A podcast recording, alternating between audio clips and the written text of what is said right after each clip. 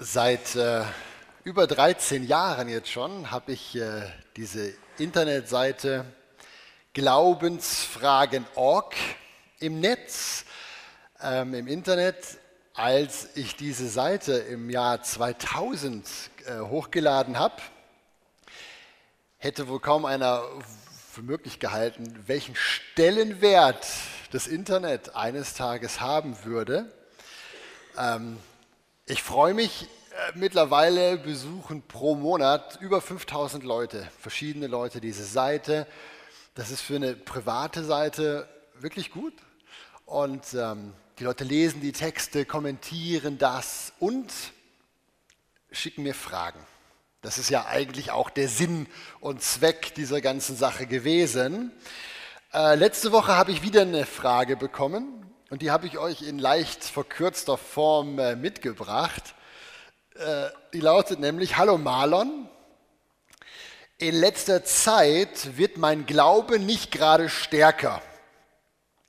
Es kommt davon, dass es mir nicht so Spaß macht, die Bibel zu lesen. Hast du ein paar Tipps für mich?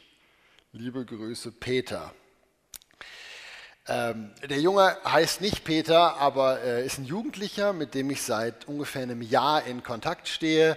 Ähm, manchmal höre ich wochenlang gar nichts von ihm und dann schickt er mir wieder irgendeine Frage. Manchmal hochbrisante Themen und manchmal so Sachen wie, wie das hier. Und äh, Frage an euch, was würdet ihr auf sowas antworten? Wenn euch jemand so eine Frage stellt, was würdet ihr darauf antworten? Während ihr überlegt, ich sage euch mal, was ich geantwortet habe. Ähm, ich habe ihm geschrieben, leicht verkürzt wieder. Lieber Peter, Dank für deine Frage. Mein Tipp an dich, hör auf, die Bibel zu lesen.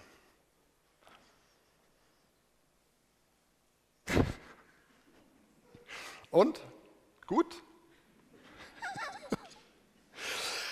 Ähm, vielleicht denkt sich der eine oder andere von euch jetzt, ja, das ist total die falsche Antwort. Richtig wäre gewesen, halt durch, Peter, beiß dich durch. Der Stoff ist manchmal knochentrocken, aber das wird schon wieder. Also ich persönlich glaube, das wäre die falsche Antwort gewesen, beziehungsweise hätte zu kurz gegriffen, ähm, denn ich hoffe, ihr seid nicht böse auf mich, aber ich habe tatsächlich manchmal den Eindruck, dass Bibellesen furchtbar langweilig sein kann. Ja, das kann verschiedene Gründe haben. Ich habe euch mal ein paar aufgeschrieben. Einer wäre zum Beispiel, dass ich die Texte alle schon kenne. Also wenn man wie ich in, in einem frommen Elternhaus groß geworden ist, dann kennt man das von den Gute Nachtgeschichten über die Sonntagsschule, über den Teenagerkreis, über diverse Predigten und dann macht man ja auch selber noch stille Zeit. Und da die Bibellesepläne meistens immer die gleichen Texte aufrufen, kenne ich das irgendwann. Kann ein Grund sein. Der andere, darum funktionieren bei uns die Hauskreise gerade so gut, ist, dass man das Gefühl hat, zu wenig Plan zu haben von der Bibel. Gerade im Alten Testament häufig fehlen einem die geschichtlichen Zusammenhänge und dann lese ich da Texte aus den Propheten, verstehe kein Wort. Kann auch ein Grund sein, warum das keinen Spaß macht. Äh, ein dritter Grund ist, der begegnet mir auch häufig, dass Leute mir sagen, äh, das, was ich da lese und das, was ich erlebe, liegen so weit auseinander, dass das überhaupt keinen Spaß macht. Ich lese da von Wundern, von Zeichen, von Reden Gottes und in meinem Alltag nüt. Welche Gründe auch immer dafür verantwortlich sind, dass Bibellesen keinen Spaß mehr macht, ich denke, einfach stur weiterzumachen, ist nicht die Lösung. Ich denke, es muss erlaubt sein, die Bibel auch mal zur Seite zu legen und sich die Frage zu stellen, warum machen wir das eigentlich? Warum lesen wir eigentlich die Bibel? Ich habe das mal gemacht auch gerade noch mal wieder neu, weil der Peter mir das geschrieben hat, habe ich überlegt, wieso lese ich eigentlich die Bibel? Und mir ist dabei was ganz Spannendes, Interessantes bei mir selber aufgefallen. Weil mir wurde irgendwie bewusst, dass ich die Bibel lese weil ich hoffe, dadurch Gott zu erleben. Ehrlich. Also wenn ich Bibel lese, ist mir aufgefallen, schon früher, habe ich so ganz unbewusst die Erwartung, dass Gott irgendwie besonders zu mir spricht, dass ich äh, ihn irgendwie ganz besonders außergewöhnlich spüre. Und äh, ich weiß, viele Christen haben diesen unbewussten Anspruch beim Bibellesen, dass sie sagen, irgendwo, äh, wenn ich das Wort lese, möchte ich Gott spüren. Aber ist das der Grund, wieso wir die Bibel haben? Hat Gott uns die Bibel wirklich gegeben, damit wir ihn durchs Lesen erleben können? Also, ihr merkt das schon an dieser rhetorisch gestellten Frage. Ich glaube nicht. Ich glaube nicht, dass Gott uns in erster Linie die Bibel gegeben hat, damit wir ihn in spezieller Art und Weise beim Lesen erleben. Und versteht mich richtig, ich möchte nicht sagen, dass wir Gott überhaupt nicht beim Bibellesen erleben können. Das ist bei mir ja auch nicht so. Manchmal äh, studiere ich das Wort und dann äh, haut mich eine Wahrheit förmlich aus den Socken. Und ich merke, wow, da ist jetzt der Heilige Geist gerade am Wirken. Das kann passieren, aber unterm Strich bin ich für mich zu folgendem Ergebnis gekommen. Die primäre Aufgabe der Bibel ist es nicht, dass ich beim Lesen Gott erlebe, sondern ein kleiner oder feiner Unterschied. Die primäre Aufgabe der Bibel ist es, uns zu sagen, wie wir Gott erleben können. Wie wir Gott. Versteht ihr den Unterschied? Kleiner, aber feiner Unterschied. Es geht nicht darum, beim Lesen Gott zu erleben, sondern zu lesen, wie wir Gott erleben können. Und wie gesagt, ich hoffe, ihr, ihr merkt den Unterschied. Jahrelang habe ich wirklich geglaubt, dass ich beim Lesen an sich schon eine besondere, intensive Wirkung von Gott in meinem Leben spüre. Aber ich glaube nicht, dass das Sinn und Zweck der Bibel ist. Die frommen Juden zur Zeit von Jesus haben übrigens den gleichen Denkfehler gehabt wie ich jahrelang. Die haben auch geglaubt, wenn sie nur die heiligen Schriften äh, hochhalten, wenn sie sie nur studieren Tag und Nacht und lesen und Bescheid wissen, was drin steht, haben sie eine ganz besondere Beziehung zu Gott. Können sie Gottes Kraft erleben in ihrem Alltag und dann kommt Jesus und belehrt sie etwas Besserem.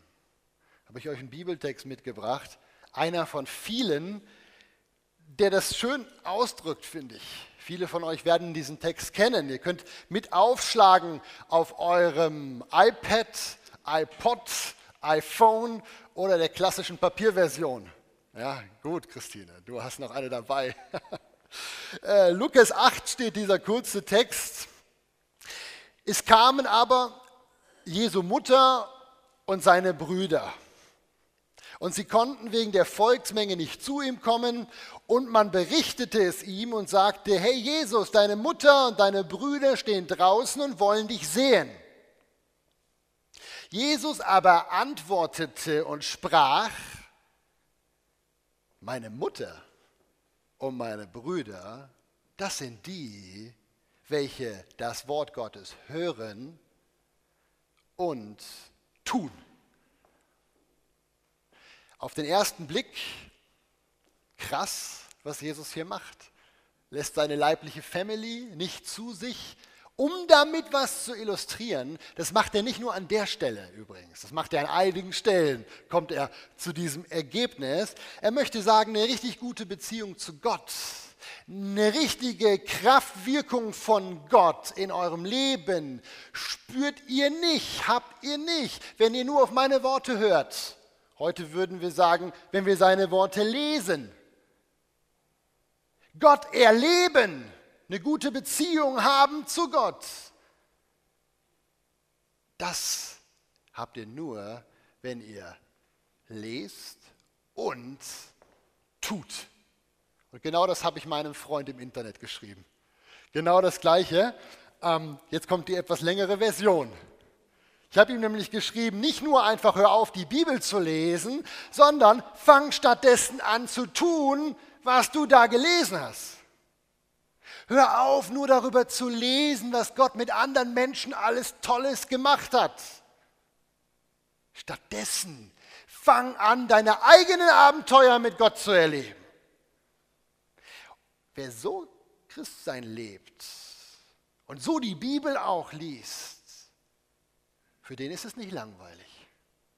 Für den ist es spannend, weil er liest, was andere erlebt haben und der will es dann auch erleben und macht es nach.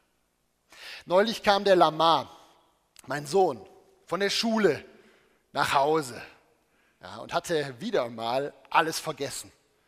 Ja, Schulsachen, Schuhe hat er angehabt. Kam, glaube ich, auch schon mal ohne Schuhe nach Hause im Sommer. Äh, also alle Schulsachen in der Schule vergessen, kam er nach Hause getrottelt, da, da, da, da, da. Und äh, ja, nach dem Mittagessen hat die Chilla, meine Frau, ihn dann wieder zurückgeschickt und gesagt, hol deine Sachen. Und das hat er dann auch gemacht. Und ähm, genau, eine halbe Stunde war er ungefähr unterwegs. Und dann kam er wieder. Und zufälligerweise stand die Chilla gerade auf unserer Terrasse. Als er oben, man kann so seinen Schulweg so schräg einsehen, 150 Meter weit ungefähr, kam er oben so um die Ecke gebogen. Und dann trafen sich die Blicke von der Chilla und dem Lamar. Und in dem Moment, wo die Blicke sich trafen, fing mein Sohn an zu brüllen. Also nicht zu weinen, sondern zu schreien. Über die Dächer, das ist ein bisschen erhöht, Spiez liegt ja so am Hang, über die Dächer und Vorgärten unserer Nachbarn hinweg. Und er schrie, Mama, du glaubst nicht, was ich gerade erlebt habe. Das kann nur Gott gemacht haben. Chile hat sich geduckt und ist reingerannt. Nein. nein, nein. War natürlich hochgespannt, was passiert war. Wenige Minuten später saßen dann alle im Wohnzimmer und Lamar erzählte, was er mit Gott erlebt hatte. Als er nämlich in die Schule gekommen ist, äh, war unten die Haupttür zwar offen, aber der Rest der Schule war totenstill. Ging er durch sein Klassenzimmer und die Tür war abgeschlossen. Ja, er sagte, die Schule war wie ausgestorben und er fühlte sich total verzweifelt, total klein. Ähm, und da schoss ihm plötzlich ein Gedanke durch den Kopf. Hier komme ich nicht mehr alleine weiter. Hier kann nur noch Gott helfen, hat er uns so erzählt. Ja, und dann hat er da gebetet vor dieser verschlossenen Schultür. Ja, dass Gott ihm diese Tür irgendwie aufmachen würde.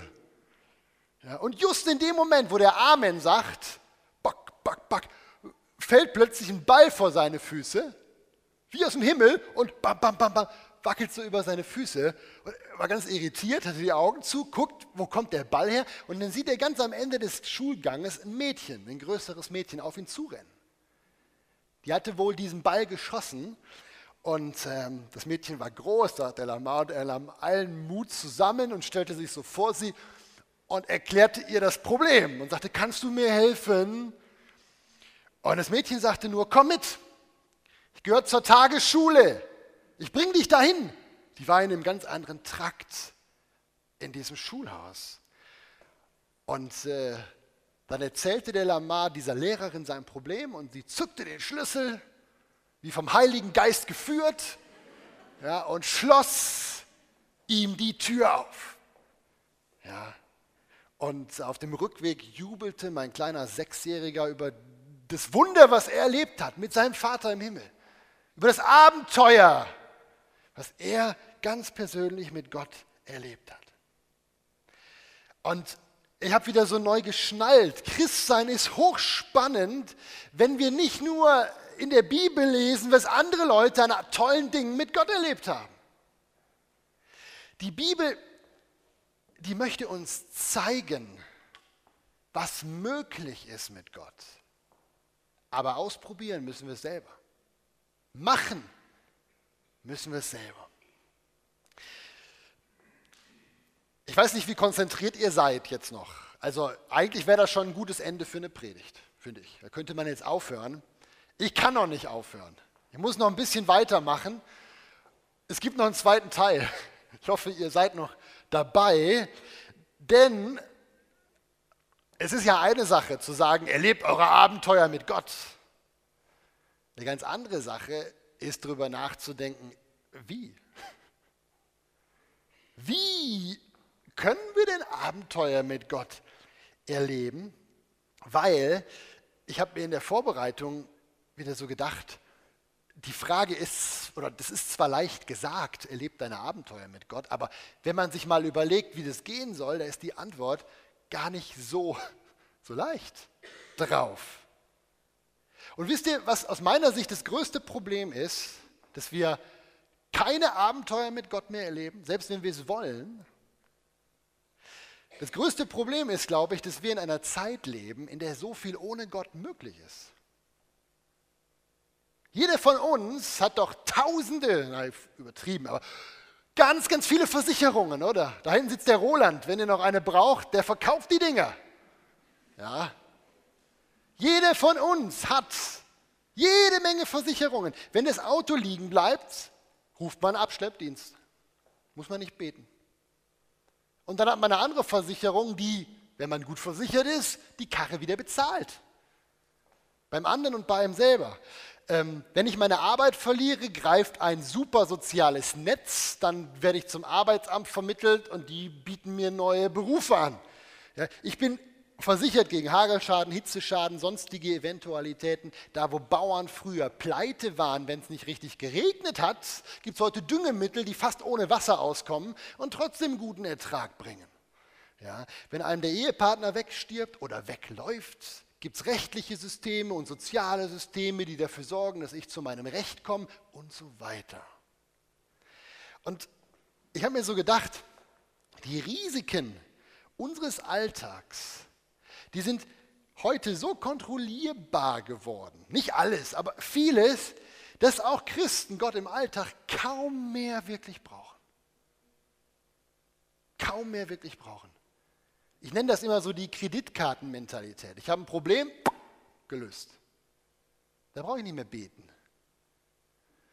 Ähm, und genau diese, ich hoffe, ihr könnt mir folgen, genau diese Kontrollierbarkeit, die wir hier in der westlichen Welt haben, ist aus meiner Sicht das Hauptproblem, warum wir nur noch so wenig mit Gott erleben. Bei meinem kleinen Sohn reicht schon die verschlossene Schultüre damit der wie verrückt zu Gott betet und sein Wunder erlebt. In meinem Leben gibt es gar nicht mehr so viel verschlossene Türen, die ich nicht selber öffnen kann. Wo ist da der Raum, Gott zu erleben? Ich habe vor einigen Wochen ein ganz spannendes Zitat gehört. Das möchte ich euch gerne mal zeigen. Das trifft die Sache wie ein Hammer auf den Nagel. Da hat jemand gesagt, alle wollen Wunder, aber niemand möchte Situationen, wo es Wunder braucht.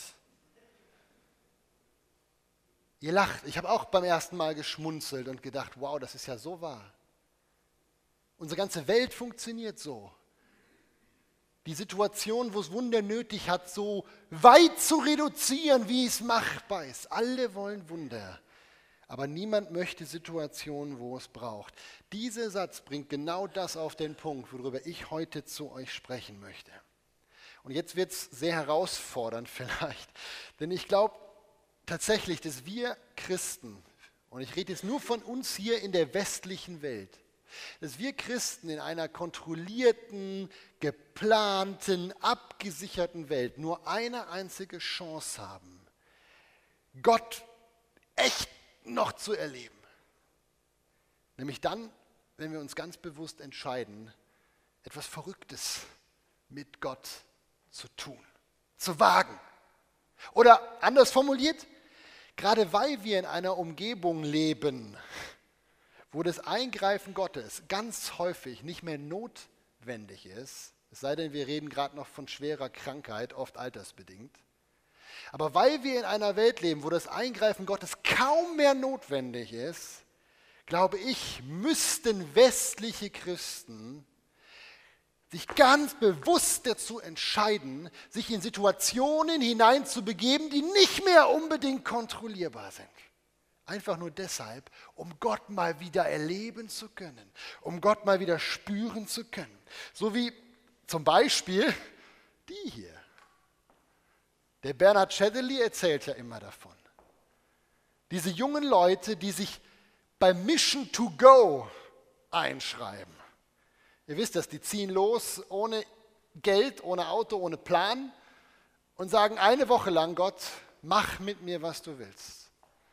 Ja, man könnte auch sagen, die sind ein bisschen verrückt oder beknackt, dass die das machen. Ja, völlig ohne irgendwie eine Planung zu haben, Gott erleben zu wollen. Für mich ist das eine Antwort auf unser abgesichertes modernes Christsein. Für mich ist es eine gute Sache. Man könnte sagen, die sind verrückt. Man könnte auch sagen, redet mal mit einem so einem Teilnehmer.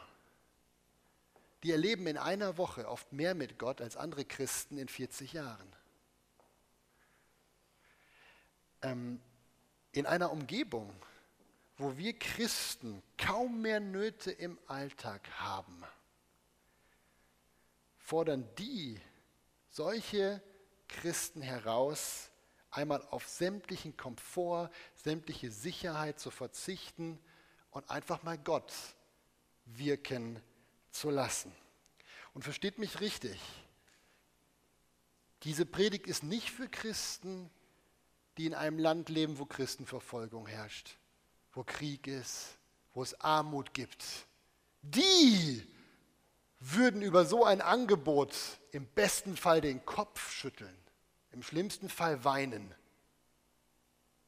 Aber für uns ist es, glaube ich, eine der wenigen Möglichkeiten,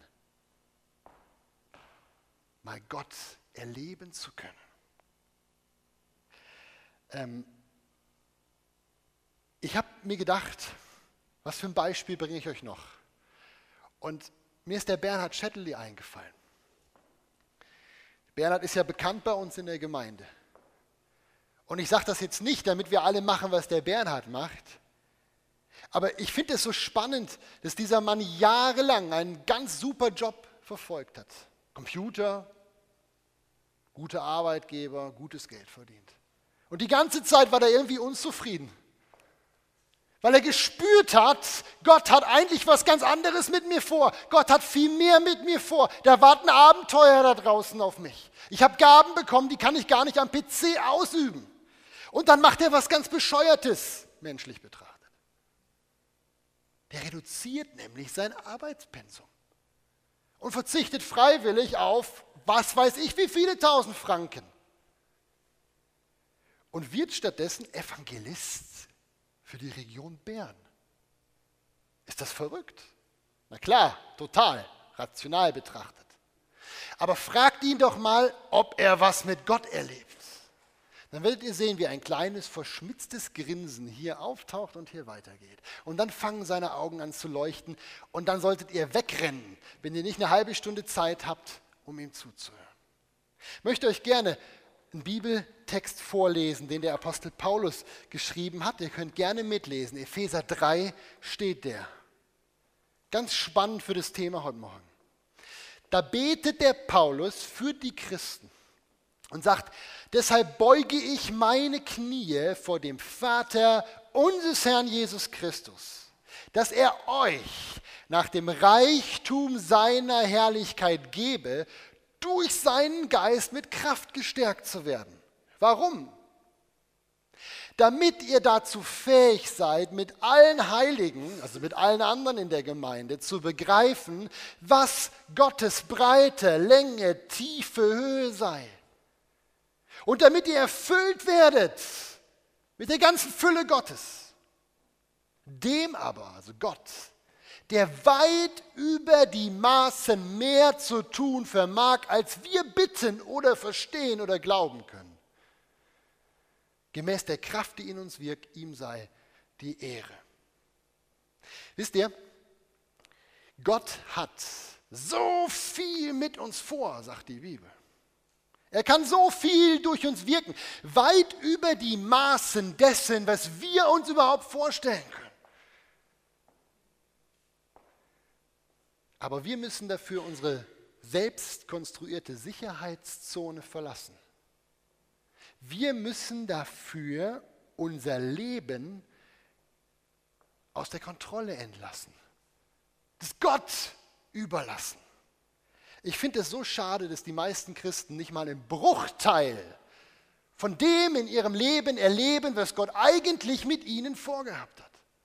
Weil sie Angst haben, das Unkontrollierbare, das Verrückte zu wahren. Und darum eigentlich ganz einfaches Fazit aus so einer Predigt. Fange an, verrückt zu werden. Lass dich auf was Verrücktes ein und bete. Ich habe das gemacht und wenn ihr das ernsthaft macht, dann, dann geht euch der Popo manchmal auf Grundeis. Fangt an zu beten. Gott, ich möchte dir ganz zur Verfügung stehen. Das ist ein unheimlich krasses Gebet. Gott, gebrauch mich. Ich habe Satz so ein langweiliges, durchgeplantes, durchgestyltes, absolut kontrolliertes Christenleben zu führen. Und der Satz ist auch noch steil. Führ mich an meine Grenzen und darüber hinaus. Dafür betet der Paulus im Epheserbrief. Damit ich Abenteuer erleben kann mit dir. Damit ich über die Maßen mehr erleben kann mit dir, als ich mir gerade mal vorstellen kann. In den Sommerferien waren wir als Familie äh, auf einer Familienfreizeit in Norddeutschland. Und äh, an unserem Tisch beim Mittagessen saß eine Frau, die sah schrecklich aus. Also wir haben nachher erfahren, die war, die war todkrank, hatte nur noch wenige Monate zu leben. Ähm, die war mitgebracht worden auf diese Freizeit von einer anderen Familie, die äh, das so auch als Auftrag haben, äh, so die Gabe der Barmherzigkeit, sich um andere Leute auch mitzukümmern. Die hatten die mitgebracht. Und irgendwann saßen wir am Tisch mit dieser Familie und die erzählten von dieser Freundin, die kurz davor war zu sterben. Und die erzählten uns, dass diese Frau nicht nur todkrank war, sondern in ihrer ganzen Krankheitssituation auch noch äh, zwei Kinder betreute. Und zwar die Kinder ihrer Schwester. Die Schwester war selber unglaublich drogensüchtig. Der Papa dieser Kinder war im Knast. Und diese Frau, selber todkrank, betreute jetzt diese beiden Kinder, zwei und drei, zwei Jungs. Und äh, kurz vor dieser Freizeit, erfuhren wir, hatte diese Frau erfahren, dass das Jugendamt ihr die beiden Kinder wegnehmen würde. Weil die Situation war fürs Jugendamt nicht mehr tragbar. Die Frau würde bald sterben und die Kinder sollten ins Heim oder zur Pflegeeltern. Und ähm, wir erfuhren in diesem Gespräch so sehr eindrücklich, Chiller und ich, was für eine Panik diese Frau hatte. Gar nicht mehr vom Sterben, sondern so sehr, dass ihr die Kinder weggenommen werden können. Was würde mit den Kindern passieren? Wie würde es im Heim sein? Zu welchen Pflegeeltern würden die kommen? Aber Schiller und ich, wir spürten nicht nur die Not dieser Frau, wir spürten noch was ganz anderes. Wir spürten nämlich unabhängig voneinander ganz deutlich, dass der Heilige Geist in uns unaufhörlich sagte, nehmt die Kinder zu euch. Nehmt die Kinder zu euch. Und ich habe mich total gegen diesen Eindruck gewehrt. habe gesagt, das ist ja verrückt. Jetzt habe ich gerade Kinder äh, ohne Windeln, die können selber essen, können selber schlafen, können reden, gehen selber zur Schule. Aus dem Gröbsten bin ich raus, mein Leben hat gerade wieder Kontur. Ja, wieder angefangen, Gitarre zu spielen. Ja, läuft alles super in der Gemeinde. Nee. Jetzt soll ich zwei Kinder nehmen von einer drogensüchtigen Mutter mit unklarem Hintergrund? Niemals. Das wird total bescheuert. Und mir fielen noch ganz viele andere Gründe ein an dem Nachmittag. Aber immer wieder hörte ich diesen Befehl. Biete dich an, die Kinder zu nehmen. Und ich habe dann so zur Chiller rüber geschaut und die äh, hatte den gleichen Kampf. Nicht ganz so schwerwiegend wie ich. Ich bin da doch eher dann noch ein bisschen egoistischer als meine Frau. Und irgendwann habe ich vorgeschlagen dieser Familie und gesagt, du, ich glaube, Chiller und ich wären ganz gute Pflegeeltern. Und während ich das so sagte, schlug mir mein Herz hier oben im Hals. Ja, bum, bum. Äh, ich fühlte mich, ich fühlte mich rational überhaupt nicht bereit dafür. Ich bin einfach nur total sicher, dass es richtig ist. Ähm, ich will die Geschichte abkürzen. Wir waren gerade wieder zu Hause, da klingelt das Telefon und wir wurden eingeladen, von dieser Familie uns die Kinder anzuschauen. Die hatten wir ja noch gar nicht gesehen zu dem Zeitpunkt. Und das war ein komisches Gefühl. Du sitzt da und trinkst Kaffee, isst Kuchen, siehst da zwei kleine, ziemlich coole, zwei- und dreijährige äh, rumspringen. Und du weißt im Kopf, hey, das wäre möglich, dass die bald bei dir rumspringen. Im Kinderzimmer. Unglaublich. Nach allem, was wir jetzt wissen, wir haben uns angeboten, äh, prüft das Jugendamt das jetzt gerade. Ich, ich habe keine Ahnung, ob das geht von, von Deutschland in die Schweiz. Und ich erzähle euch das auch nicht, um irgendwie uns jetzt beiden als die Helden darzustellen. Überhaupt nicht. Ich erzähle euch das als sehr persönliches Beispiel für das, was ich hier in der Predigt sagen möchte. Weil wenn diese beiden Jungs zu uns kommen, dann ist das verrückt. Völlig rational, unlogisch. Das macht kein normaler Mensch. Außerdem brauchen wir jede Menge Wunder. Emotionale Wunder, finanzielle Wunder, logistische Wunder.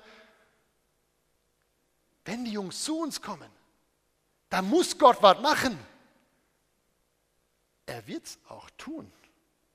Davon bin ich überzeugt, weil Gott ist noch derselbe wie vor tausenden von Jahren. Verändert haben sich nur wir Christen.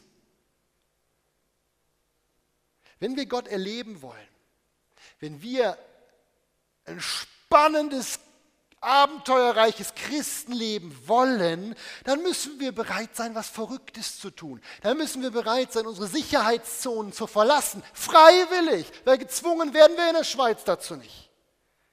Ich kenne keinen Christen, der das gemacht hat und der von Gott enttäuscht worden wäre. Gibt's nicht. Ja, seien es Missionare, Werksgründer, sonstige mutige Männer und Frauen, die was für Gott gewagt haben. Gott wirkt einfach. Das ist ein biblisches, biblisches Ding. Gott wirkt überall da, wo seine Nachfolger bereit sind, ihre Comfort Zone, wie das im Englischen heißt, zu verlassen und sich einfach nur in seine Kontrolle zu begeben, die eigene Kontrolle loszulassen. Und jetzt schließe ich. Die Frage an dich ist, was für ein Christ möchtest du sein? Einer, der sich sein ganzes Christsein überfragt, wieso gibt es so einen riesen Unterschied zwischen dem, was in der Bibel steht und dem, was ich erlebe? Oder einer, der seine eigene Geschichte schreibt mit Gott? Einer, der am Ende seines Lebens zurückblickt und sagt, es hat sich gelohnt. Es war nicht immer einfach, aber unglaublich spannend. Was für eine Gemeinde möchten wir sein? Eine Gemeinde, die sagt, hey, wir treten raus, lassen die Kontrolle ein Stück weit los und schauen, was Gott alles mit uns vorhat, so bescheuert das auch immer klingen mag im ersten Moment. Oder eine, die alles kontrolliert und dabei langweilig vor sich hin dümpelt. Ich denke, wir sind auf einem unheimlich guten Weg. Danke fürs Zuhören.